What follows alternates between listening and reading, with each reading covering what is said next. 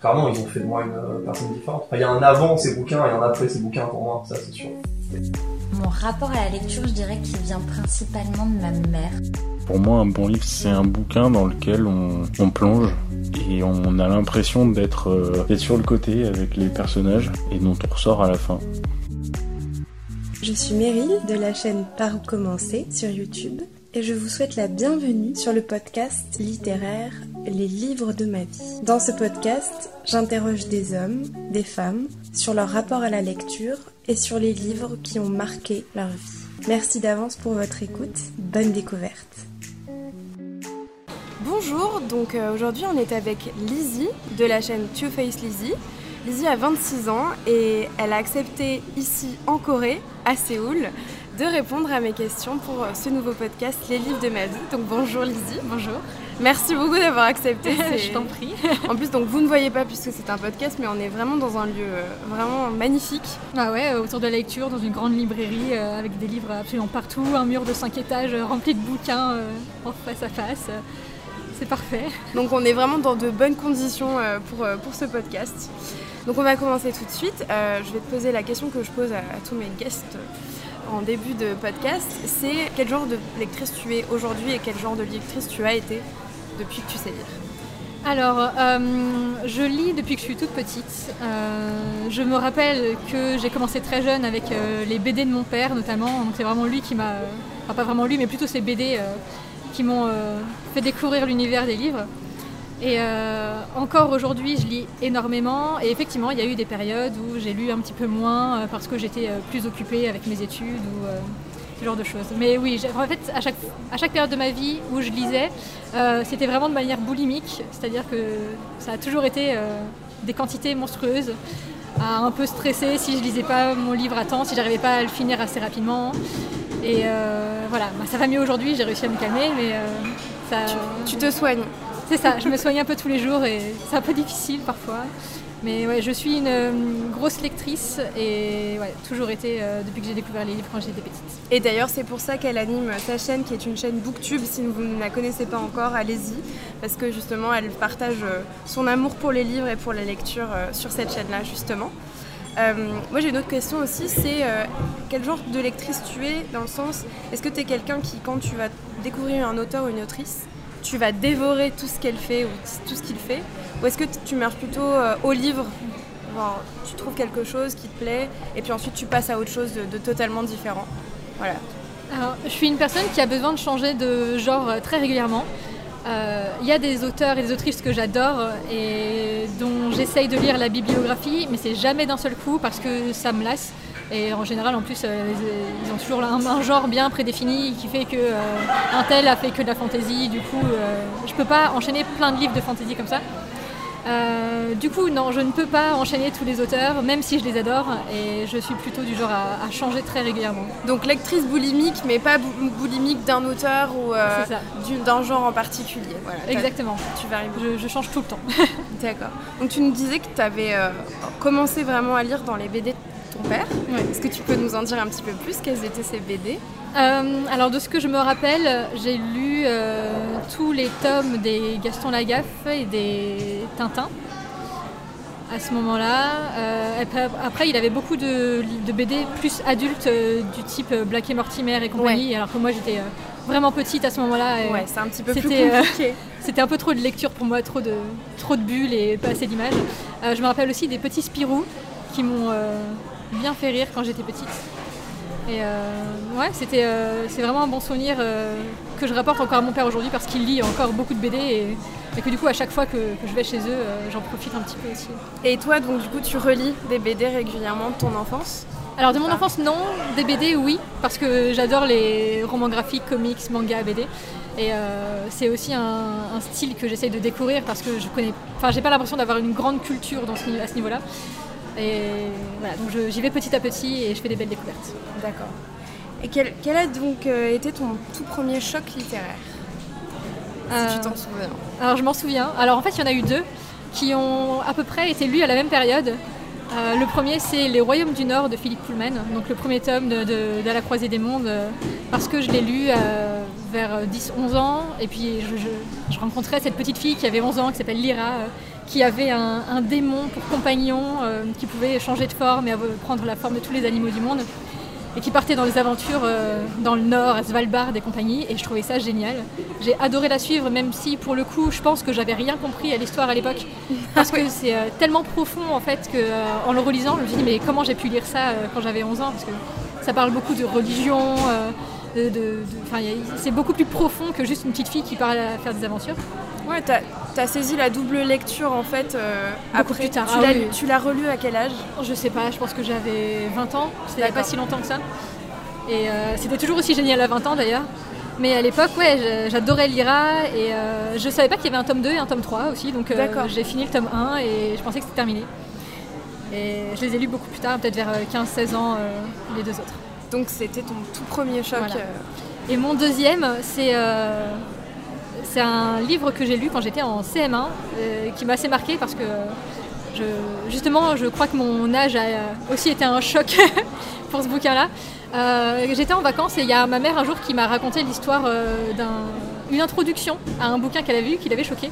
Et l'introduction, c'était l'introduction de ça, de Stephen King Ah, avec ce, ce petit enfant euh, qui joue avec son petit bateau dans les caniveaux et qui se fait arracher le bras par un clown quand il essaie de le récupérer dans les égouts.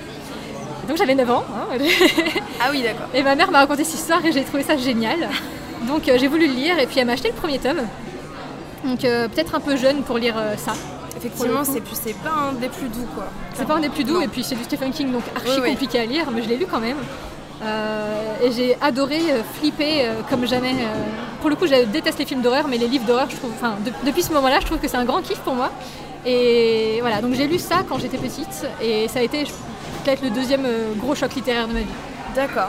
Donc tu as commencé en gros euh, autour de 9-10 ans à vraiment avoir euh, une relation avec, à la lecture euh, assez forte. C'est ça, c'est à ce, moment-là que j'ai commencé à lire vraiment pour moi, que j'ai eu euh, mon premier abonnement en bibliothèque et euh, que tout a suivi ensuite. euh, des livres que je pouvais choisir toute seule, faire mes, mes propres choix. Et puis mes parents, enfin j'ai eu de la chance euh, d'avoir des parents qui me- qui m'ont permis de lire aussi, euh, soit en m'achetant des bouquins, soit en m'emmenant à la bibliothèque toutes les semaines euh, pour que j'en profite.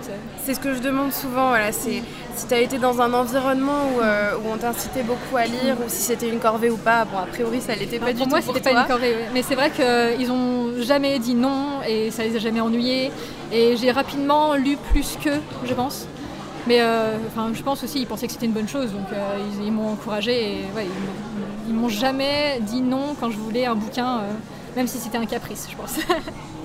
Et par rapport à l'école, alors je sais que sur Booktube, on a déjà abordé cette question-là, mais quelle, quelle relation tu as vis-à-vis de la lecture, des lectures imposées à l'école?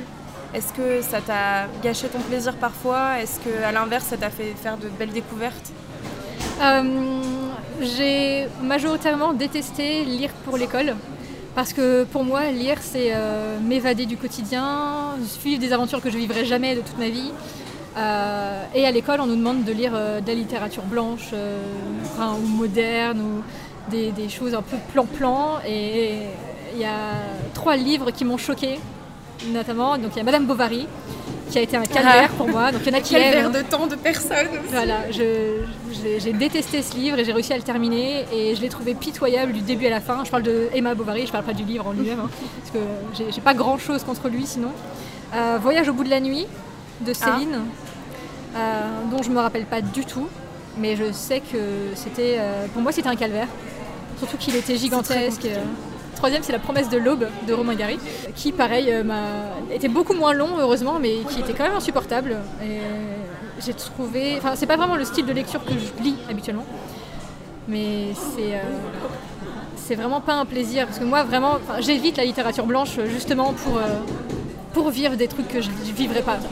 Alors que là, on me propose quelque chose de, de bateau et de réaliste, et c'est pas vraiment quelque chose qui me plaît. Et alors justement, quels sont les genres que tu préfères? Je pense que ce que je lis le plus, c'est de la SFFF, donc science-fiction, fantasy, fantastique, du young adult, aussi contemporain, pour le coup. Peut-être que ça, ça rejoint ma, mon adolescence, euh, qui n'était pas très fun. Et du coup, je, je revis un Tu peu cette période-là ouais, à travers à tes mon âge, à 26 ans, c'est ça. Euh, je lis beaucoup d'horreur aussi. C'est quelque chose que j'adore. Pas vraiment des thrillers, mais vraiment quelque chose qui, du gore, du sanglant, du dégoûtant, ça j'aime bien. Des témoignages, euh, j'aime bien les beaux livres aussi. Alors, on va parler de l'horreur. Tu as commencé avec Stephen King, Ouais. donc euh, le King. hein, Exactement. voilà. Est-ce que du coup, euh, tu as d'autres euh, livres d'horreur qui t'ont marqué? Bah, il y en a plusieurs de Stephen King, parce que pas longtemps après, du coup, j'ai lu Shining. J'ai lu un de mes livres préférés ensuite, c'est Marche ou crève. Donc, il avait euh, publié sous son pseudonyme Richard. Richard Beichman. Ça doit être ça. Et je l'ai trouvé énorme. Et encore une fois, je me rappelle pas très bien, donc il faudrait que je le relise. Et ensuite, j'ai découvert donc plus récemment euh, Jack Ketchum, qui est un auteur euh, américain, et c'est Stephen King qui lui, lui fait beaucoup de pubs. Il a sorti 4-5 bouquins qui sont vachement bien. D'accord. Euh, notamment, j'ai lu Fils unique et Une fille comme les autres. Et dans, dans Fils unique, c'est un petit garçon qui vit avec ses parents et on se rend compte en fait le- que le père est très. comment on dit? C'est pas un bon père. Donc, euh, on apprend qu'il a fait de la prison euh, pour, euh, je crois que c'est viol et séquestration d'enfants. Et Ah oui, lui-même a un un, homme- enfant. un homme charmant. Voilà, donc forcément ça va mal se passer avec son enfant. Et voilà, donc c'est le combat de la mère pour récupérer son, son gosse de manière vivante. et l'autre c'est une fille comme les autres où il raconte, il a un peu, à chaque fois en fait il s'inspire d'histoires vraies. Et donc là il a raconté l'histoire d'un petit garçon qui voyait que sa voisine se faisait battre par sa famille adoptive. Et battre et séquestrer d'ailleurs euh, dans la cave, etc. qui va essayer de, de la faire euh, sortir de, de cet enfer. Et voilà, donc c'est bien, bien dégoûtant. euh, Il y a des, des membres cassés, euh, des coups, des blessures. moi j'adore. Et tu, bah, justement, est-ce que tu saurais expliquer ce qui te plaît là-dedans? Je pense que c'est le frisson. Ouais. Ah, par exemple, je sais que plus récemment, peut-être il y a deux ans, j'ai lu euh, le premier tome de L'épouvanteur. Oui. Donc c'est cette série jeunesse euh, avec euh, une dizaine de tomes. euh, Moi qui- aussi, j'ai rencontré ça hyper récemment en fait. Ouais. Il y a plein de gens qui l'ont lu bah, en même temps que nous on lisait Harry Potter. Ah oui, donc Et, vraiment dans leur ouais. euh, Et préadolescence. moi, c'est vrai que j'ai découvert ça hyper tardivement. Bah ouais, moi c'est pareil. Et du coup j'avais lu le premier tome et il y a un moment dans le premier tome où le, le garçon qui se découvre des pouvoirs, en gros, je sais plus exactement. Bah, il Bah, apprend il prend la formation oui, d'épouvanteur, il, quoi, fait, c'est il fait la formation d'épouvanteur avec l'épouvanteur. Et à un moment, il est dans une petite maison pour sa formation, une maison en bois, et il y a quelque chose dans la cave, Je me et il y a la maison qui craque. Et ce moment-là, C'est le premier test. C'est le premier test de l'épouvanteur. C'est il faut que tu restes toute la nuit Toute dans la nuit, maison. exactement. Et que tu descendes pas à la cave ou quelque voilà, chose et il y a des bruits. Et alors ce, ce, mom- ce passage dans le livre, euh, je crois que ça m'a fait euh, lui mettre euh, genre un 20 sur 20 euh, d'office parce que j'ai eu tellement peur alors que c'était un livre jeunesse. Oui. Et j'ai trouvé que l'auteur était Joseph formidable. Delaney, Ah d'accord, c'est ça. Ok, très bien. Et euh, après le livre en lui-même m'a pas forcément marqué, mais c'est juste cette scène, ce passage. euh, Elle est. je me rappelle des frissons que j'avais, j'étais vraiment pas bien. Du coup, tu nous as un peu parlé de ta relation, euh, du coup, plutôt chaotique avec la lecture donnée par l'é- l'école. Oui. Mais tu nous as plus ou moins déjà fait comprendre que la bibliothèque c'était un peu ton paradis à cette même période. C'est ça. Est-ce que tu as fait des belles rencontres par exemple? Donc Tu nous as parlé de tes premiers chocs autour de 9-11 ans. Est-ce que tu en as eu par la suite euh, durant le collège et ensuite le lycée Euh, alors fin primaire, début collège, je pense, euh, j'ai rencontré Pierre Bottero. Enfin, je l'ai rencontré. J'ai rencontré ses bouquins. J'aurais bien aimé le rencontrer, malheureusement. Et j'ai découvert donc La quête des Willan, donc les, trois tomes de la première trilogie des Willan. Donc c'est l'histoire d'une jeune fille qui se découvre des pouvoirs, une fille tout à fait banale qui a son meilleur ami qui s'appelle Salim et qui est hyper drôle. C'est vraiment une fille bah, comme toi et moi, donc avec 13 ans de moins. Ordinaire. Alors, euh, dans un monde totalement ordinaire, euh, il me semble qu'elle est dans les alentours de la région parisienne, donc c'était vraiment exactement comme moi à l'époque. Et euh, elle va. euh, alors, du coup, je sais plus comment elle se retrouve là-bas, mais elle va se retrouver dans un autre monde euh, complètement imaginaire, avec plein de compagnons, avec ses pouvoirs où elle peut euh, visualiser quelque chose, dessiner dans sa tête, et la chose qu'elle aura dessinée va apparaître. Va prendre vie, ouais. Exactement. Et ça m'avait tellement fait voyager à l'époque. C'était totalement fantastique. C'était un peu comme avec les Royaumes du Nord, en fait. C'était vraiment une, une héroïne qui me ressemblait. Et en plus, elle était, euh, elle était drôle, euh, elle était courageuse. Et enfin, c'était un peu la, la fille que j'aspirais à être euh, à l'époque. Tu t'es beaucoup identifiée à elle. Ah ouais, totalement. Et surtout qu'elle me ressemblait un petit peu quand j'étais petite, j'étais blonde, euh, sur la, sur la couverture elle était blonde, elle était comme moi, elle avait des copains rigolos, euh, enfin c'était vraiment, euh, c'est elle que, je voulais être cette, cette petite fille à la même époque. Et, ouais, et m'a transportée et j'ai pris un peu de temps avant de lire la suite parce qu'il y a trois autres tomes, Les Mondes des Willan. Et ensuite, j'ai encore pris plus de temps pour lire les autres livres de Pierre Bottero, mais je trouve que c'est vraiment un auteur qui est génial pour les, les, les- les livres jeunesse et qui a vraiment fait une belle bibliographie. pour le coup. Donc, en fait, pour toi, à cette époque-là, et j'imagine un peu toujours, même si après tu as dit que tu aimais bien les livres témoignages, donc on en Ouais. parlera aussi, euh, c'était le plus important, ce que tu cherchais en fait euh, dans la littérature, dans les lectures, c'était de t'évader, Mm. de voyager, de... donc du coup tu n'étais pas vraiment fan de tout ce qui était réaliste, ce que tu Exactement. nous disais, donc du coup c'est pour ça que ça co- collait pas du tout avec ce que faisaient lire euh, éventuellement tes, tes professeurs au collège. Mais euh, est-ce que du coup, euh, un peu plus tard, tu as rencontré des, des auteurs, des autrices ou des ouvrages qui t'ont fait un petit peu changer euh, cette approche-là et où en fait ça te faisait moins voyager, mais ça te faisait quand même apprécier ta lecture? Il y a un seul livre qui m'a vraiment marqué dans ce genre-là, et je l'ai lu cette année, donc Donc récemment. très très récemment. Et c'est le seul classique, je pense, que j'ai vraiment aimé. Et c'est Martin Eden de Jack London, sous les conseils d'une amie, euh, qui l'a vivement recommandé pendant des mois. Hein, Lemon June. euh. Oui, on pense à toi. Et, et donc je l'ai acheté, je l'ai lu. Et c'était. En fait, l'histoire en elle-même, pourquoi pas C'est juste un homme euh, qui, qui tombe amoureux d'une jeune femme mieux éduquée que lui. De bonne et- famille. euh, et ouais. qui va tout faire pour être à sa hauteur en fait, en s'éduquant tout, en s'éduquant tout seul et en écrivant des livres et euh, jusqu'à la fin. Bref. Et l'histoire en elle-même est plutôt simple, mais l'écriture de Jack London, Ouais, c'est bouleversant. euh, c'est ça. Je, je, je pleure pas souvent devant des bouquins. Je pleure pas souvent devant des bouquins, mais là ouais pour le coup c'était euh, c'était tellement émouvant que j'ai adoré cette lecture. Est-ce que tu penses que tu aurais aimé ça si, si tu l'avais lu plus jeune? Ou est-ce que tu penses que le fait que tu l'aies lu cette année, ça a peut-être aussi euh, fait que tu l'as apprécié Peut-être que euh, je l'aurais bien aimé quand même à l'époque. En fait, ça me fait penser à quelque chose, un autre bouquin que j'ai pas dû lire pour l'école, mais qu'on m'a conseillé à l'école. C'est mon prof d'histoire euh, au lycée qui m'avait conseillé de lire Le Diable au corps de Radiguet. Et donc pareil, un- un- encore un jeune homme qui tombe amoureux d'une jeune femme. Voilà, c'est c'est assez classique. Euh, et pareil, c'est encore une fois l'é- l'écriture qui m'a beaucoup plu. Pas tellement l'histoire, euh, parce que même en le relisant, je l'ai relu cette année ou l'année dernière, euh, je, je l'ai trouvé moins bien qu'à l'époque.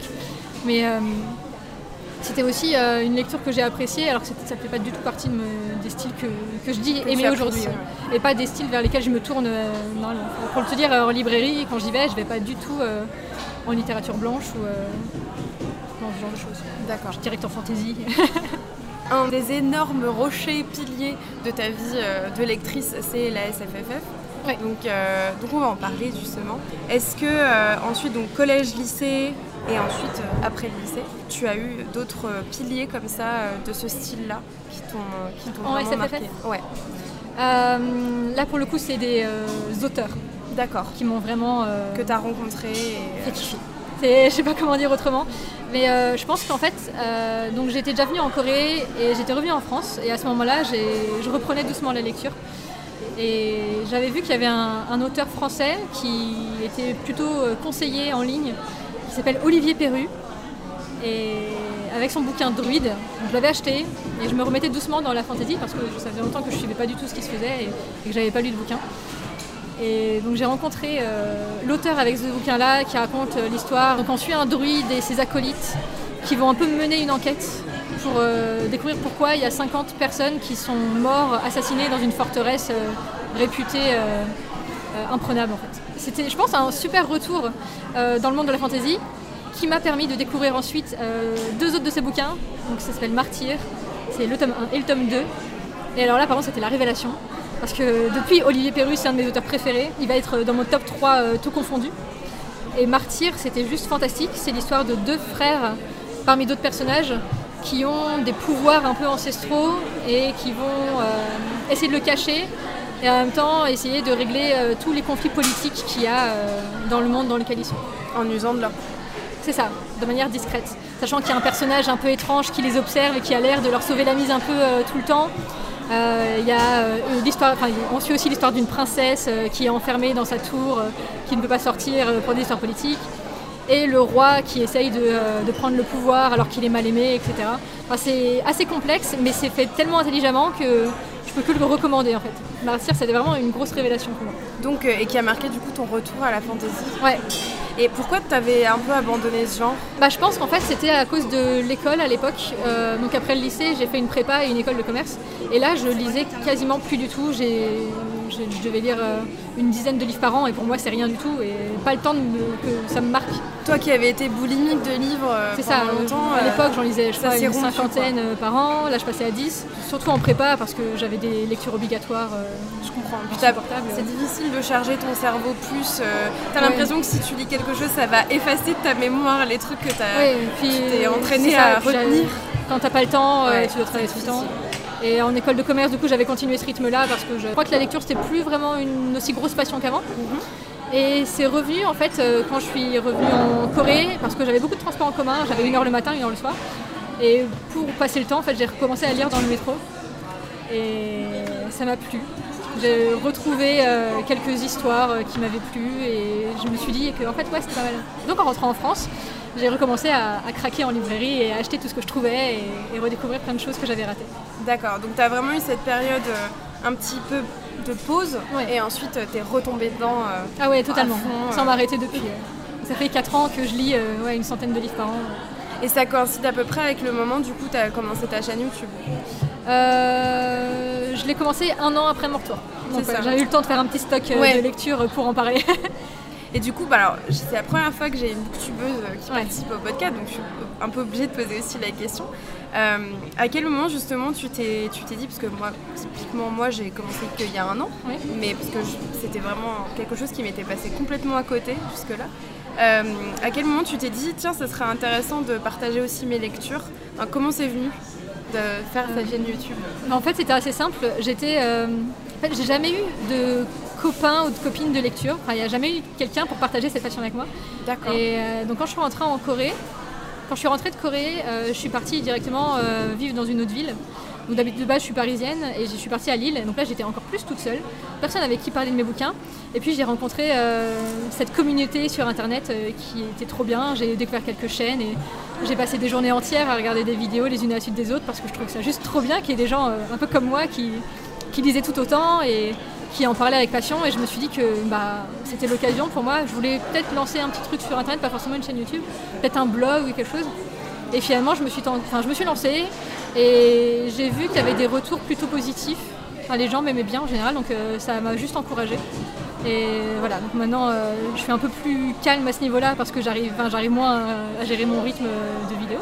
Mais ouais, depuis, euh, enfin, ça m'apporte plein de bonnes choses, donc je continue, c'est vachement bien. Donc c'est venu ouais, vraiment du fait que tu avais dans ton entourage assez peu de gens qui partageaient cette passion avec toi. Et ça t'a du coup apporté beaucoup euh, par la suite euh, d'idées, j'imagine, euh, Bah oui. de lecture. Bah, déjà, en regardant des vidéos, t'es obligé de noter, d'en- ajouter des choses à ta wishlist tout le temps. Mais en plus, il y a plein de gens qui envoient des trucs en commentaire et qui disent euh, Ah, t'as aimé ça, il faut absolument que tu lises un tel, machin. ouais. Et c'est génial, mais du coup, c'est vrai que j'ai une, wishlist qui est plus longue que la- le total des livres que j'ai lus dans toute ma vie. Quoi. Donc, euh, je commence à, à être un peu frustrée Ouais, de ne pas pouvoir va, lire assez en- vite. On est encore jeune, on est encore jeune. C'est ce que je me dis.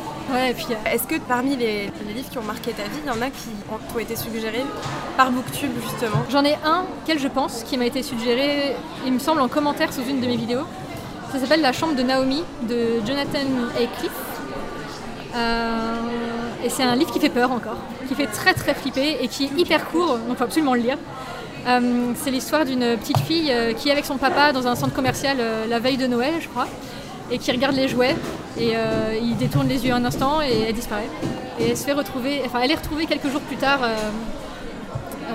morte dans une chapelle. Et lui qui retrouve sa femme à la maison, euh, il va commencer à se passer des trucs étranges euh, dans le grenier. euh, il y aura des apparitions sur des photos, etc. Enfin, c'est juste trop bien. C'est un peu fantastique pour le coup, mais euh, il me semble ouais, que ça m'a été recommandé euh, par, euh, par Booktube et que ça a été un gros gros coup de cœur. D'accord. Avec frisson, etc. Tout ce que j'aime. Donc c'était juste parfait. On a parlé de, tes, de ton amour pour la peur, la Exactement. terreur, pour le King et pour euh, d'autres auteurs qui t'ont- marqué. Mais tu nous as aussi dit que tu étais assez attaché aux young adultes et euh, aussi au format teen. Est-ce que tu en as du coup euh, qui font partie des livres qui t'ont marqué, que tu voudrais partager ici avec nous? Alors, je lis beaucoup de young adult pour, en général pour passer les genres. Donc entre fantasy, machin, machin. Je lis en général un young adult parce que ça, ça se lit vite et que j'aime bien les histoires, de, comme on disait, pour me faire revivre ma jeunesse, ma jeunesse passée euh, que- dont je n'ai pas assez profité. Et euh, il y en a un qui m'a vraiment marqué. Euh, alors c'est vraiment jeunesse pour le coup. C'est, ça doit être fait pour les 13-14 ans maximum, je pense. D'accord, donc pré-ado. C'est ça. Ça s'appelle Le journal intime de Georgia Nicholson. Ça a été écrit par Louise Runison. Et en fait, il y a 8, 9 ou 10 tomes, je sais plus exactement. Je sais que je les ai pas tous lus et que j'aimerais bien les finir un jour. Euh, on suit l'histoire d'une jeune fille qui s'appelle Georgia, qui a un nez trop gros, selon elle, euh, qui est amoureuse d'un mec qu'elle appelle Super Canon, euh, qui est dans son Mais école. oui, il n'y avait pas un truc film. euh, sur. euh, mais même. Film. mais je, me, je revois une couverture sur le bout de l'élastique. Oui. Voilà, ah bah oui, ok, c'est ça. Bah, J'en ai lu, j'ai dû en lire un ou deux tomes Ouais. aussi, ouais. Alors, le premier tome s'appelle Mon nez, mon chat, l'amour et moi. Le deuxième tome, c'est Le bonheur est au bout de l'élastique. c'est ça, j'ai lu celui-là. Mais il faut lire le premier avant. J'ai pas lu le premier, je crois. En tout cas, je m'en souviens pas. Et donc on- on- il y a eu un film du coup avec euh, je sais plus quel acteur euh, vraiment trop trop beau, celui qui est avec euh, Demi Moore maintenant là. Bah, lui, Je sais plus comment il lui c'est super canon. Je sais pas le dire livre. son nom. ok, d'accord, je savais pas. Et, euh, et du coup elle a une bande de potes qui est super drôle. Sa meilleure amie, elle me faisait penser à la mienne à l'époque parce que j'ai dû lire ça au collège. Et euh, tout le long, c'est plein de vannes et c'est hilarant. Et moi, je me rappelle que je piquais des vannes et que je les ressortais au collège et que je faisais rire tout le monde. Je me suis inventé Ah, mon génial. humour. Personne ne savait mon secret, c'était trop bien. Et ouais, j'avais adoré ces bouquins et je pense que c'est un des bouquins que j'ai le plus relu. C'est comme une pote en fait qui me racontait sa vie. J'aime bien le young adult parce que ça se lit vite, ça se lit bien. Euh, c'est vraiment sympa, c'est léger et euh, j'ai eu quelques bonnes lectures, mais rien d'assez puissant, je pense, euh, pour en parler. euh. Par exemple, j'aime bien les livres de Francesca Zappia. Donc euh, il y a Je t'ai rêvé et Elisa et ses monstres que j'ai lu il y a pas longtemps. Euh, mais euh, c'est pas à chaque fois des assez gros coups de cœur pour, euh, pour en parler euh, comme ça. Et euh, alors, du coup, on disait, tu as 26 ans, tu as repris la lecture, euh, tu es retombée à fond dans la lecture depuis 4 ans, 4 ans et demi. C'est ça.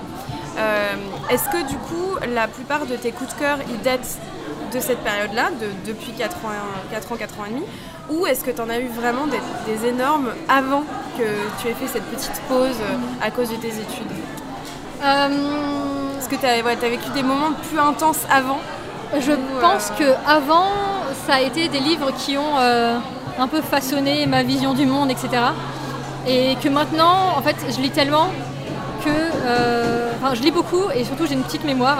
Donc euh, mes livres, euh, même si ça a été des coups de cœur, j'ai tendance à les oublier très rapidement. D'accord. Donc euh, je pense que je lis moins intensément pour faire des, des livres, boule- enfin pour lire des livres qui vont bouleverser ma vie. Par rapport à avant où euh, je m'attardais longtemps sur un livre et euh, voilà. Et c'était beaucoup plus intense du coup de tout ce que tu Je ressentais. avant, ouais. euh, Alors après, je lis plein de trucs fantastiques et j'ai des gros coups de cœur maintenant. Mais euh, peut-être que euh, dans 10 ans, je j'en parlerai plus de la même manière, comme j'ai pu parler des Royaumes du Nord ou de ça, ou ce genre de choses. Est-ce que quand tu étais au lycée, tu as eu, comme tu disais, des, des romans ou des ouvrages qui ont façonné ta vie, un peu changé la façon dont tu voyais le monde Parce que tu nous as beaucoup parlé de, de coups de cœur au- Collège vraiment fin, ouais, des, fin primaire euh, collège, mais est-ce que tu en as eu au lycée? Euh, au lycée, ça me dit rien. Je pense pas qu'il y ait eu une lecture suffisamment marquante à ce moment-là. Euh, parce que je me rappelle plus exactement de ce que je lisais à cette époque-là en fait. Euh, si, j'ai dû lire les Harry Potter, mais c'est tellement évident que Oui, mais j'en bon, parle pas forcément. Mais, et encore non, parce que je les ai. Enfin, je, je me rappelle plus quand est sorti le dernier, mais je pense que c'était. euh, le dernier, il est sorti, on était au lycée. Ah oui Ouais, moi je me souviens que j'étais au lycée. Après, on était peut-être en seconde. On doit avoir le même âge, je pense, donc euh, ça doit être ça. Euh, ouais, donc j'ai dû lire ça, mais au lycée, je me rappelle. Ouais, c'est ce que je te dis, je, je me rappelle pas de, de grosses lectures très marquantes. Et alors, donc on a parlé du young. Par rapport au témoignage, tu disais que maintenant tu aimes bien le témoignage et que tu explores aussi le roman graphique et les BD. Ouais. Donc, euh, est-ce que tu peux nous en parler un petit Ouais, peu bien sûr. Euh, alors pour le témoignage, c'est, euh, j'en ai pas lu énormément, mais c'est vraiment quelque chose que j'adore et j'essaie de les choisir de manière très pointilleuse pour lire les plus intéressants, en général les plus conseillés. Il y en a quelques-uns qui m'ont marqué, notamment Rescapé du camp 14, euh, qui a été écrit par un Américain qui s'appelle Blaine Arden. Non, peut-être pas Blaine, mais Arden, en tout cas son de famille, je crois. Et euh, qui raconte l'histoire d'un d'un homme euh, nord-coréen qui a réussi à fuir euh, la Corée du Nord. Qui, qui raconte sa vie et qui a vécu des passages affreux, notamment quand il a dû enjamber le barbelé électrifié par-dessus le corps de son ami qui a voulu passer en premier et qui est mort en fait dessus. Et comment il a rejoint la Chine euh, avant de enfin, d'arriver euh, aux États-Unis. Euh, voilà, donc ça c'est. En plus, comme j'aime bien la Corée, l'Asie, euh, ouais, ça- Mais ça me fait penser, est-ce que tu as lu Je voulais juste vivre de Yeonmi Park? Non, mais je vais Ouais, le lire ça, bientôt. À mon avis, ouais, ça Ça doit être un peu le Oui. même genre d'histoire, j'imagine. Oui, oui, et puis tu as la dimension quand même euh, d'esclavage sexuel euh, dont sont Ah. victimes la plupart des, euh, Des rescapées nord-coréennes, puisqu'elles vont en, Chine et souvent elles sont revendues en Chine comme esclaves, comme il manque énormément de femmes et encore plus dans les, dans les zones euh, agricoles pauvres. Et donc du coup il y a cette dimension-là qui a moins euh, quand euh, c'est un homme. Bien sûr. Et du coup c'est très intéressant mais extrêmement dur aussi. Ouais. Mais c'est vrai que comme tu es passionné par la Corée, je pense que ça peut tout à fait t'intéresser. Ouais, bah, je pense que je le lirai. En- Et puis en termes de témoignages, je crois Ouais. que personnellement, j'avais jamais autant pleuré en lisant Ah un oui. livre. En plus, je l'ai lu Parce que tu sais que c'est une, histoire. en allant. Ouais, et je, vraiment, je pleurais, je m'arrêtais plus de pleurer, j'étais dans l'avion. C'était horrible. Oh. Mais donc, du mais par contre, c'est celle qui a écrit ça, Yeonmi Park, euh, maintenant elle est militante. Et Oui, j'ai déjà vu ça- son, sa conférence euh, TED, euh, TED Voilà. Talk. Et c'est pour ça d'ailleurs qu'elle a écrit ce livre. Mais c'est vraiment quelque chose à lire, je pense, dans la catégorie témoignages. Et c'est ça que je voulais te demander, c'est que est-ce que du coup, ce qui te plaît plus dans les témoignages, tu dis que tu les choisis hyper euh, attentivement. Euh, c'est plus le côté biographique, genre autobiographique, ou est-ce que c'est une histoire en particulier, euh, même si elle est racontée par une tierce personne? Mhm. Ou est-ce que le, le jeu, il est important pour toi? Euh, non, pas forcément autobiographique, parce que je pense qu'en fait, mon... le témoignage que j'ai préféré lire, c'est une psychiatre qui s'occupe euh, d'enfants euh, qui ont des problèmes psychologiques, euh, qui peuvent venir de maltraitance ce genre de choses. Donc le livre s'appelle L'enfant qui ne pleurait pas. C'est l'histoire de cette psychiatre qui a plein d'enfants à charge et qui va essayer d'améliorer leur vie en essayant de découvrir leurs problèmes, leurs histoires, de les réintégrer à un cursus scolaire si les enfants y arrivent. Et donc on suivait l'histoire de cette petite fille qui pleurait pas. Et elle arrive, c'est son problème principal, alors qu'en fait tu te rends compte qu'elle a été, qu'elle a été maltraitée euh, par, euh, par ses parents et on- elle la met dans une classe spécialisée au début. Ça se passe difficilement bien, mais la petite fille elle est pas bête, donc elle comprend que euh, la, la médecin elle essaye de, De l'aider de l'aider, ouais. Et au fur et à mesure, tu vois ses évolutions. tu vois si elle arrive à se mettre dans une classe normale avec des petits enfants qui ont des vies totalement normales et pourquoi elle y arrive, pourquoi elle n'y arrive pas, etc. Et j'ai trouvé ça vraiment super intéressant. Et je sais que l'autrice en question en a fait plusieurs sur les enfants dont elle s'occupe. D'accord, donc c'est elle qui a écrit euh, en fait sur ses cas en fait. Ouais. C'est ça, d'accord. Donc oui, c'est pas tant l'autobiographie que le témoignage et le caractère euh, réaliste du ça. témoignage euh, qui Ouais. t'intéresse. Totalement hors sujet, mais toujours un témoignage que j'ai beaucoup aimé. Euh, donc c'est une autobiographie. C'est- il n'est pas connu parce que ça a été fait sur, par Ulule. Ça s'appelle Looking for Janice. Ça a été écrit par une jeune fille qui s'appelle Lucie Barat, que j'ai eu la chance de rencontrer quand elle m'a remis le bouquin, qui est super sympa. C'est une fille qui est illustratrice typographe et qui a fait en fait, euh, un- on va dire, pour moi c'est un bouquin œuvre d'art en fait parce qu'elle m'a super inspirée. Et en fait, c'est une fille, enfin Lucie, elle- elle-même, elle, est fan de Janis Joplin depuis qu'elle est toute petite, parce que son papa lui passait la les cassettes euh, quand elle était gosse, et euh, ça a toujours été une grande passion. Euh, je crois qu'elle raconte que Janis Joplin, c'était son amie imaginaire, elle se Ah oui, retournait tout le temps carrément. vers elle, c'était sa... enfin, je sais pas, elle lui parlait le soir, elle, elle faisait sa prière à Janis, voilà, c'était vraiment une grosse, grosse passion. Et euh, quand elle a été euh, une jeune femme, euh, elle est allée sur les traces de Janis Joplin aux États-Unis. Donc en fait, elle a refait tout le parcours de Janis Joplin, de sa ville natale à ses premiers bars, premiers concerts, À Woodstock. concert, etc. jusqu'à sa mort. Et dans le livre, en fait, il y a Lucie qui nous raconte toute, toute l'histoire de son voyage.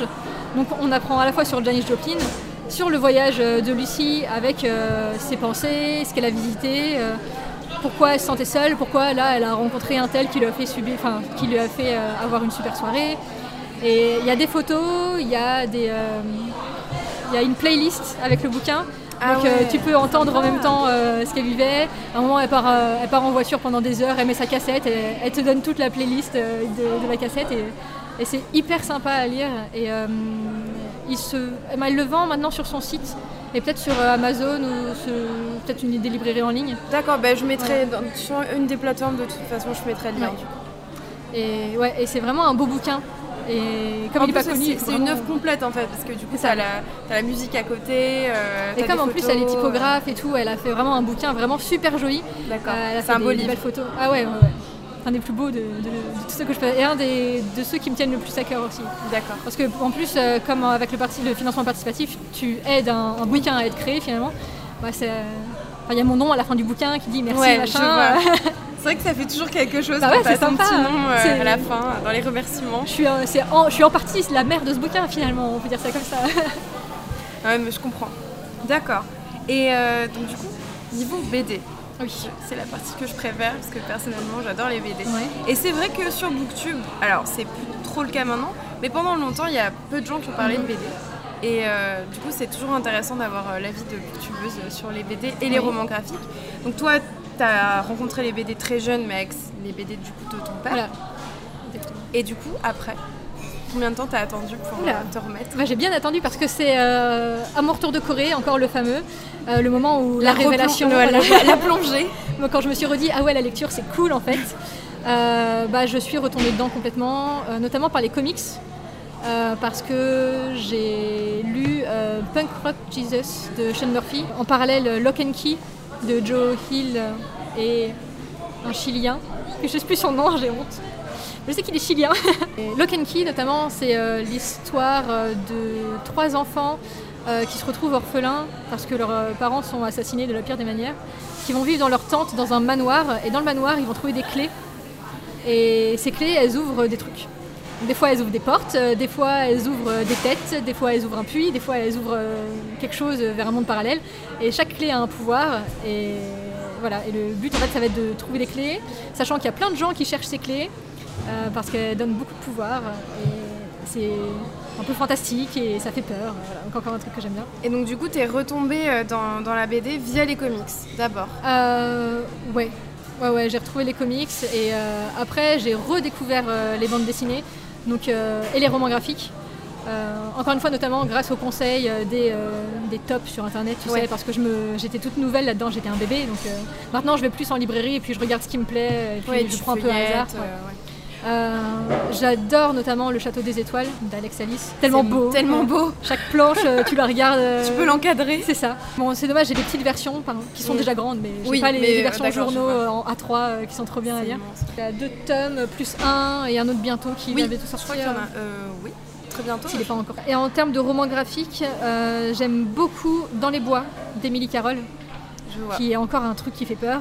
Et c'est notamment pour les dessins de l'autrice en fait. Donc c'est plusieurs petites histoires euh, qui sont font peur. Ouais, qui sont plus affreuses les unes que les autres, qui sont toutes plus affreuses les unes que les autres. Et je ne saurais même pas euh, comment en parler. euh, Non, ça, Euh, il faut, faut que vous alliez voir. Voilà, parce que c'est pas des histoires qui se racontent. Oui, ça, peut sert à être. En plus, voilà, c'est en dessin, donc c'est compliqué Ouais. de raconter aussi Très un peu de dessin. dialogue, ouais. Mais oui, il y a toujours des petits détails euh, Et c'est euh. très très beau, très noir et rouge et blanc, mais euh, vraiment visuellement super joli. Est-ce que tu as des ouvrages dont on n'a pas encore parlé? Ouais, euh, j'en ai trois dont j'aimerais vraiment parler. Le premier, c'est la trilogie Fils de brume de Brandon Sanderson, qui est un auteur américain qui fait de la fantasy exclusivement, ou un peu de SF peut-être aussi. Euh, c'est une trilogie qui est incroyablement fantastique et épique qu'il faut absolument lire si vous aimez la fantasy. On suit l'histoire d'une jeune fille qui s'appelle Vin, qui est une fille des brumes. On va être dans un monde où euh, certaines personnes peuvent contrôler euh, les métaux. En fait, en ingérant certains métaux, après, tu peux interagir avec les objets. Tu peux pousser des pièces, euh, attirer des- du métal à toi. Tu peux faire de la télékinésie, des choses comme ça. Euh, ouais, en fait, c'est très binaire. C'est pousser, attirer, faire exulter les émotions ou qui peuvent euh, les, les cacher. Et Il y a d'autres groupes en fait comme ça. Donc, euh, c'est euh, à chaque fois, tu as une personne qui peut pousser, par exemple, et il y a une autre personne qui peut D'accord. C'est un peu compliqué à expliquer. Et euh, les fils des brumes, en fait, c'est euh, des personnes qui ont tous les pouvoirs en même temps. D'accord. Donc il y en a 6 ou 8 je crois. Voilà, c'est des gens hyper recherchés, ils sont très peu nombreux et euh, s'ils sont trouvés, ils se font soit ils se font généralement recruter euh, par, euh, comme des mercenaires. On est dans un monde où il y a un seigneur maître qui règne en maître, hein, c'est le cas de le dire. Et euh, on va suivre une fille qui s'appelle Vin, qui est une fille des brumes, donc qui a tous les pouvoirs, mais qui l'ignore. Et il y a un mec qui s'appelle Kelsier qui va euh, faire son éducation parce qu'il a repéré qu'elle était comme ça, et il va essayer de renverser le seigneur maître. Et euh, c'est fantastique. Et de tome en tome, euh, ça, ça part dans tous les sens. Et c'est politique, mais c'est hyper bien fait. Et Brandon Sanderson, c'est un mec vraiment génial. Et je pense vraiment que ça vaut le détour euh, s'il y a des gens qui aiment la fantasy, qui n'ont pas encore découvert ça. Tu l'as lu à peu près à quelle période En rentrant de Corée. En rentrant de Corée, d'accord. Le premier tome est près un tome par an à peu près. D'accord. Et euh, Tu te laissais un peu d'espace entre. Ouais, parce que c'est assez dense et il y a 1000 pages à chaque tome, donc c'est euh, vraiment un, des beaux pâtés à chaque fois. Ok, faut donc ça c'est la première saga euh, Ouais. dont tu voulais nous parler. Euh, le deuxième, pour alterner, je vais parler d'un manga euh, qui s'appelle Museum de Ryosuke Tomoe. Je crois que le sous-titre c'est Killing in the Rain.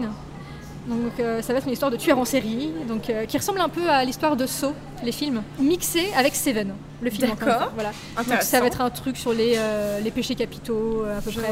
Donc il y a des gens qui ont été jurés pour une enquête, qui vont se faire exécuter un par un, par un mec qui a un masque en forme de grenouille et qui tue généralement quand il pleut. Et ils se font tuer de la pire des manières possibles. Il y a un mec qui va être coupé en deux euh, dans le sens de la longueur et on va envoyer dans des glacières euh, son corps euh, à ses deux amantes par exemple parce qu'il aura eu le, le péché de la luxure, etc. D'accord. Euh, Ah oui, ça marche par péché. euh, Et il me semble que ouais, euh, ils arrivent à faire Il y a combien de tomes, tu te souviens Il y en a deux, enfin il y en a trois en petit format. Ils ont fait une édition collector en deux. tomes. D'accord. C'est chez Pika Graphics.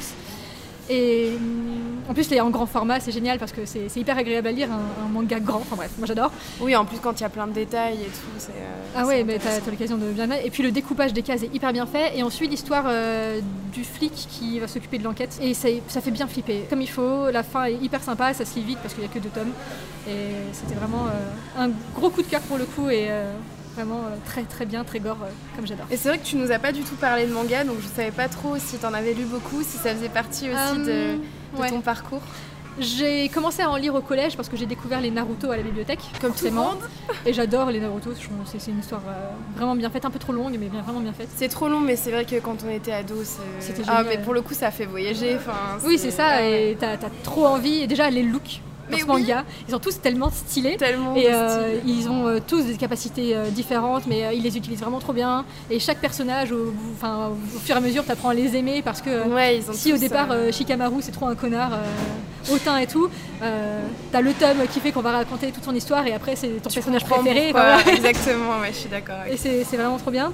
Euh, J'en ai lu quelques-uns, euh, bah, je suis passée par Nana, etc. Ah, oui. forcément. Mon, mon manga préféré. Bah ouais, pour le coup qui sera jamais Qui terminé. sera hein. jamais terminé. Pourtant, apparemment, le- l'autrice va mieux. Parce Ah, que la mangaka était malade. C'est pour Ouais. ça que la série s'était interrompue un peu prématurément. Et elle va mieux. Mais, et elle a fait. Elle a fait d'autres choses Ah, depuis, elle a mais elle a pas repris Nana. Je, je ne désespère pas. Peut-être qu'un jour, tu auras peut-être un dernier tome, euh, J'aimerais. une conclusion. J'aime beaucoup les mangas, mais en fait, euh, j'en lis peu parce que euh, c'était surtout au niveau du budget, je pense que j'ai pas réussi à, à suivre. Que quand j'étais ado, c'était euh, relativement cher. euh. Ouais, c'est vrai que c'est quoi 7-8 euros euh, Ouais, je crois que c'était un peu euh, plus ouais. 6-7 à l'époque, mais même euh, quand t'achètes euh, 10 tomes d'un coup, enfin, Mais oui, pas. euh, Naruto, typiquement, il y a tellement de tomes, euh, c'est impossible. Là, je relis les cartes Capteur Sakura. Ah, je suis passée par. Foot Basket et compagnie. Mais euh, oui, bien sûr, Monster Aussi. euh, Enfin, voilà, j'ai fait les, les plus grands, les plus grandes séries.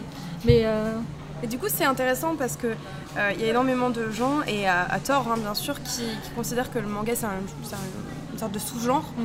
euh, et que tu peux pas avoir euh, vraiment de. Tu peux pas vibrer vraiment autant. Et du coup, je trouve ça hyper intéressant qu'un de tes gros coups de cœur aussi, bah, ce soit un manga.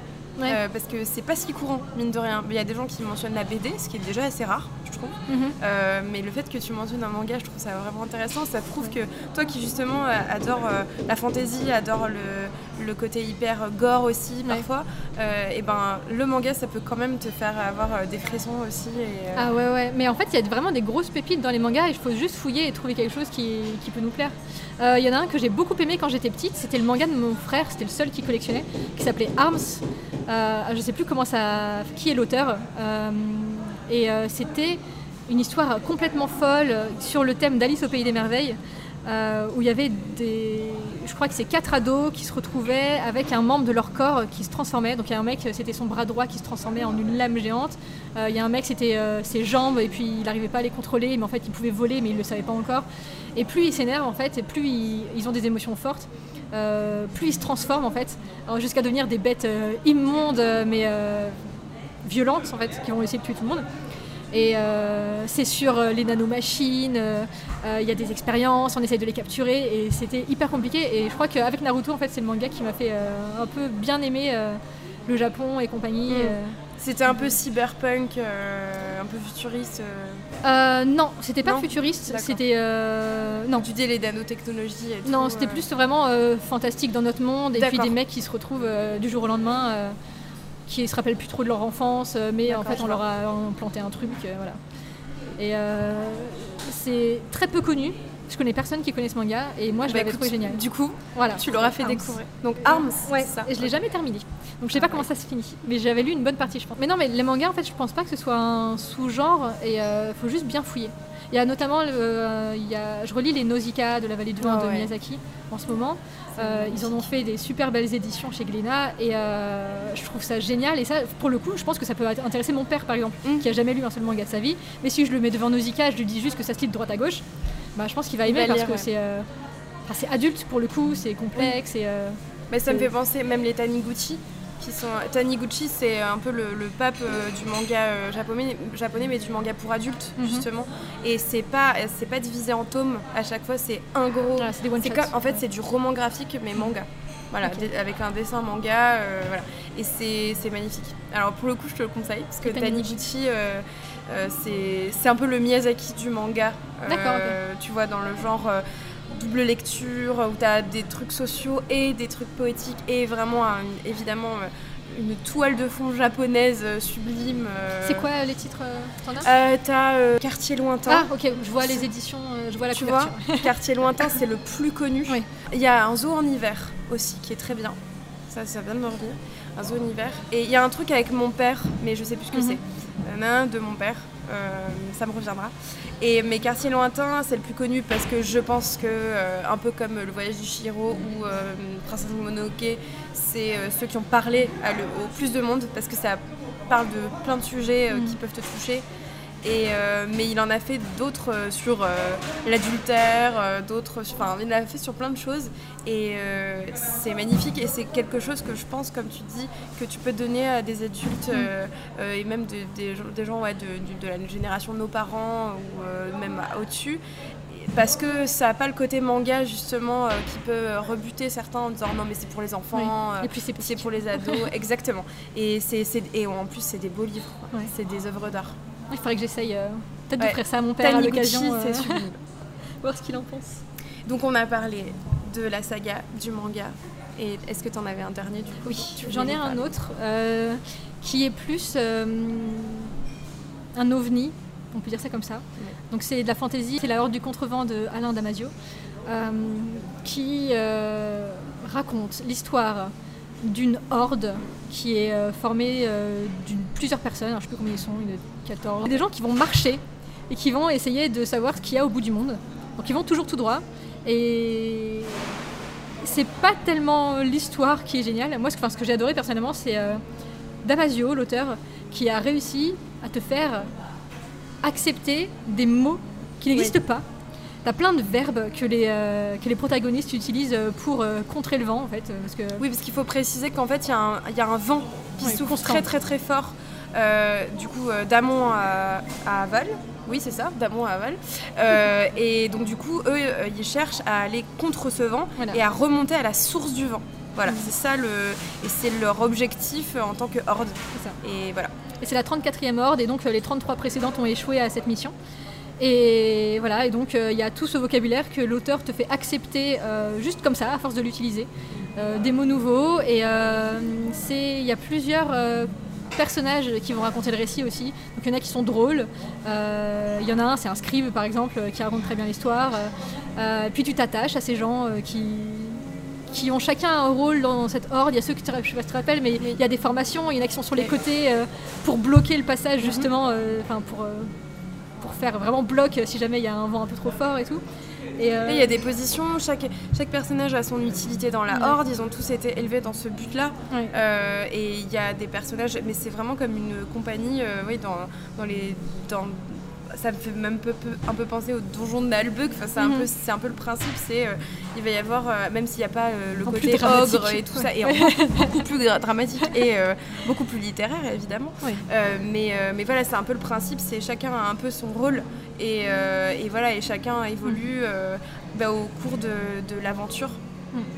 Le livre est, ouais. est génial. Par contre, il est juste un peu dur à prendre en main, je pense. Oui, parce que, moi j'ai euh, trouvé ça difficile. ouais. Et sachant que moi je suis pas du tout amatrice de fantasy. En plus, donc, et pourtant, Et pourtant je l'ai lu et je l'ai adoré. Donc euh, vraiment, ouais. Je pense qu'il faut vraiment se mettre dedans. euh, c'est- enfin, normalement, ce qui est difficile, c'est de, euh, C'est le début. suivre. Honnêtement, Ouais. je pense que c'est vraiment les, les premières, les premières pages. Parce que ce ce qu'on n'a pas précisé, c'est que en fait, euh, euh, Damasio a vraiment inventé un langage. En fait, c'est ce que disait Lizzie.